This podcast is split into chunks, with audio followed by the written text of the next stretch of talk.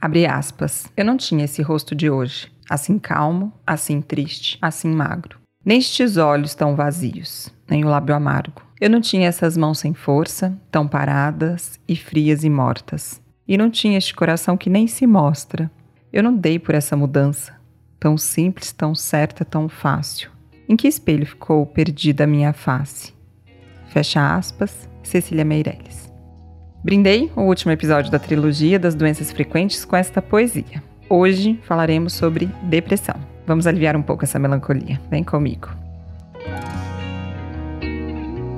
Olá, eu sou Ana Carolina Correia, médica psiquiatra em formato inovador de comunicadora. E este é o Pragmática Psiquiatria Podcast, com a proposta de partilhar reflexões e informações sobre psiquiatria e bem viver. Seja bem-vindo. Conheça também o Instagram, arroba Carol Correia Psiquiatra e o site anacarolinacorreia.com.br. Este também será o último episódio da primeira temporada. Embora o tema seja depressão, confesso a minha imensa alegria em ter chegado até aqui. Atrás desses sete áudios, algumas histórias. E mesmo sendo assim pequenininho, inicial, considero o Pragmática Psiquiatria Podcast um filho com imenso potencial. Não pelo número de seguidores ou reproduções, mas pelos feedbacks tão especiais e cheios de carinho que recebo. E por me provocar a querer dividir com vocês o melhor e com isso me melhorar também. A nova temporada virá com novidades. Estejam por aqui e divulguem. Acredito muito no poder das trocas positivas. Depressão. Quando a tristeza vira doença. Ela chega assim, sorrateira, lentamente, vai modificando o indivíduo e, de repente, ele não se encontra mais igual a Cecília lindamente descreveu na poesia. Eu não dei por essa mudança. Em que espelho ficou perdida a minha face? Muito prevalente nos dias atuais, essa estatística aumentou ainda mais nos anos de pandemia. Fala-se algo em torno de 15%. Na prática, o que eu recebo na maioria das vezes são pessoas comuns, que trabalham, têm suas famílias, equilibram seus pratinhos, mas, de repente, vão perdendo as forças sem identificar exatamente quando e por quê.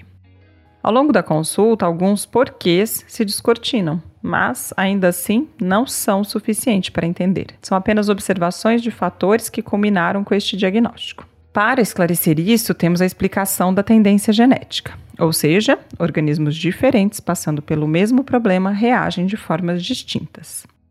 Já foram identificadas variantes de genes que apresentam maior vulnerabilidade de resposta ao estresse, comprovando algumas das alterações químicas da depressão. No primeiro episódio do podcast, quando explico sobre a avaliação do psiquiatra, descrevi um exame do estado mental muito presente nos casos de depressão. Vou falar mais rapidamente aqui sobre essas características e depois concluirei com uma explicação mais psicológica. Para identificar depressão, é necessário que haja alteração de humor para a tristeza. A pergunta é: se fizéssemos um recorte das duas últimas semanas e você pintasse de azul a quantidade de tempo de humor feliz ou normal e de vermelho o humor triste ou apático, que cor seria esse desenho? Se o humor não é algo tão quantificável para você ou não esteve a maior parte do tempo triste, vamos para a pergunta seguinte, que é dividida em duas. O que você gosta de fazer no dia a dia? Tem gente que já mata a segunda parte dessa pergunta na primeira com a clássica resposta nada ou nem sei mais o que eu gosto. A segunda parte seria quando você faz essas coisas, sente prazer ou está sem graça? Aqui mora a perda de colorido na vida. Eu noto que os homens conseguem perceber a alteração dos sentimentos mais com essa segunda pergunta do que com a primeira. E as mulheres têm mais tendência a perder a identificação com o que elas gostam, principalmente aquelas que são mais envolvidas em cuidar dos outros. As duas semanas são o tempo necessário para o corpo se recuperar. Quando você está prolongando isso, sinal de alerta. A tal reserva emocional que eu falo mandou avisar que você está no limite, não tem de onde tirar forças.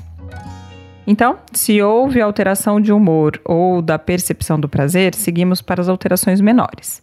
Estas devem estar presentes pelo menos quatro das que listarei agora. Desânimo, o peso para sair da cama sem interesse nas coisas. Pensamento negativo, vendo o lado ruim de tudo, ou ter que fazer mais força para manter a positividade. Dificuldade de concentração e de memória. E quem não está com isso hoje em dia? A culpa é do Covid? Desconfio que a maior parte tem mais a ver com o estresse deixado por ele. Falta de energia. Super frequente os pacientes me dizerem que acham que estão precisando de vitamina. Isolamento social. Não querer estar com as pessoas. Vira um peso ter que usar a máscara da felicidade para socializar. Dores no corpo. Ficam mais frequentes. Pensamentos de perda de sentido na vida, ou de que se morresse seria melhor. E mais grave ainda, ideação suicida. E a culpa que tudo isso causa? O sentimento de que é um estorvo para os outros, como diria minha avó. Porque muitas vezes a pessoa não tem nada que justifique tamanho sofrimento, mas ela não consegue reagir. Aí sente-se pior ainda. Autoestima, com tudo isso, fica difícil de sustentar. A forma de se ver muda. Choro fácil também é um sintoma. E finalizamos com os equivalentes orgânicos do afeto. Quem lembra do primeiro episódio? Sono, apetite e libido. É o corpo falando. Não irá te deixar dormir ou te fará sonolento de dia e insônia à noite, invertendo a lógica do bom funcionamento. O apetite tende a aumentar, principalmente para doce, mas pode gerar perda de peso também.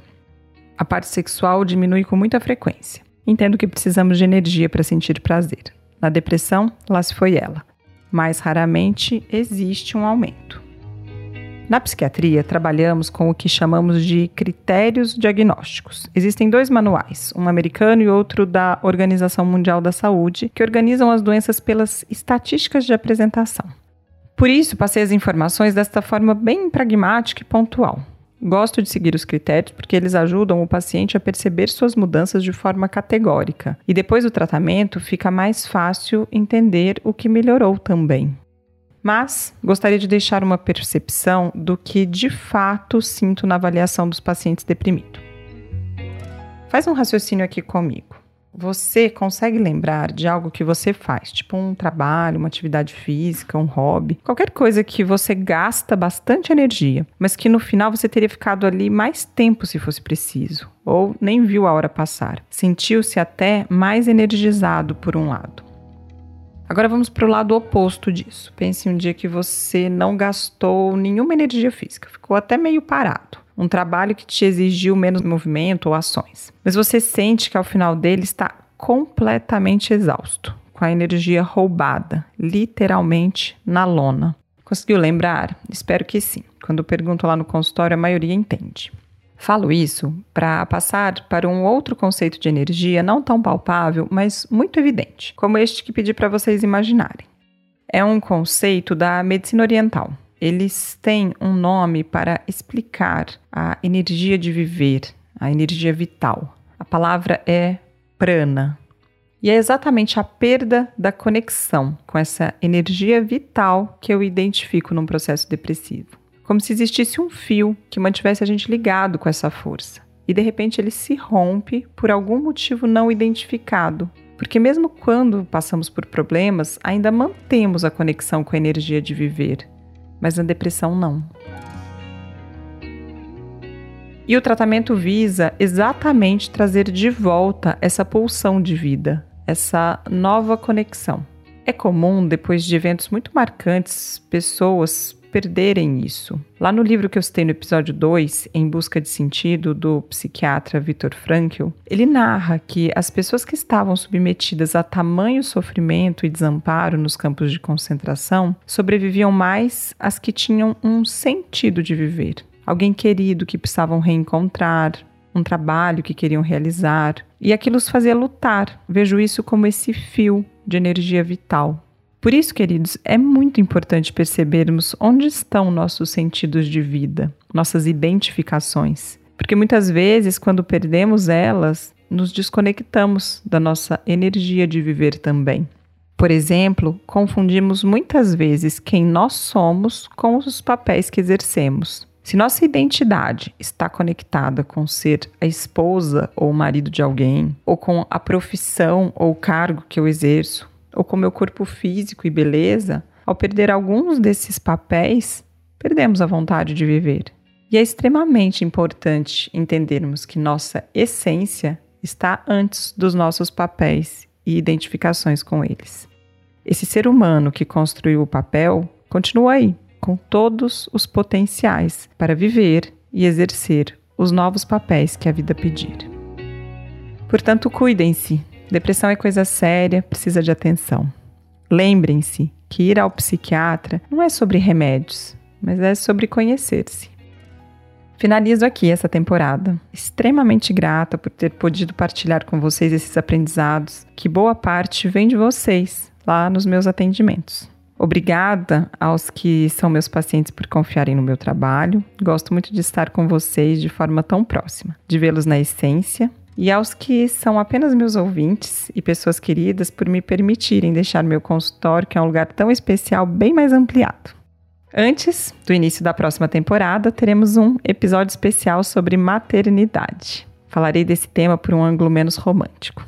Gosto de verdades. E na sequência, iniciaremos a temporada 2 com novidades. Trarei uma pessoa muito querida, minha sócia no projeto A Casa do Conhecimento, a Rosane, uma psicóloga junguiana muito experiente e inteligentíssima. Falaremos sobre individuação. Não sabe o que é? Desconfia, mas não entende muito? Vem ouvir, tenho certeza que você vai aprender algo valioso. Um beijo grande.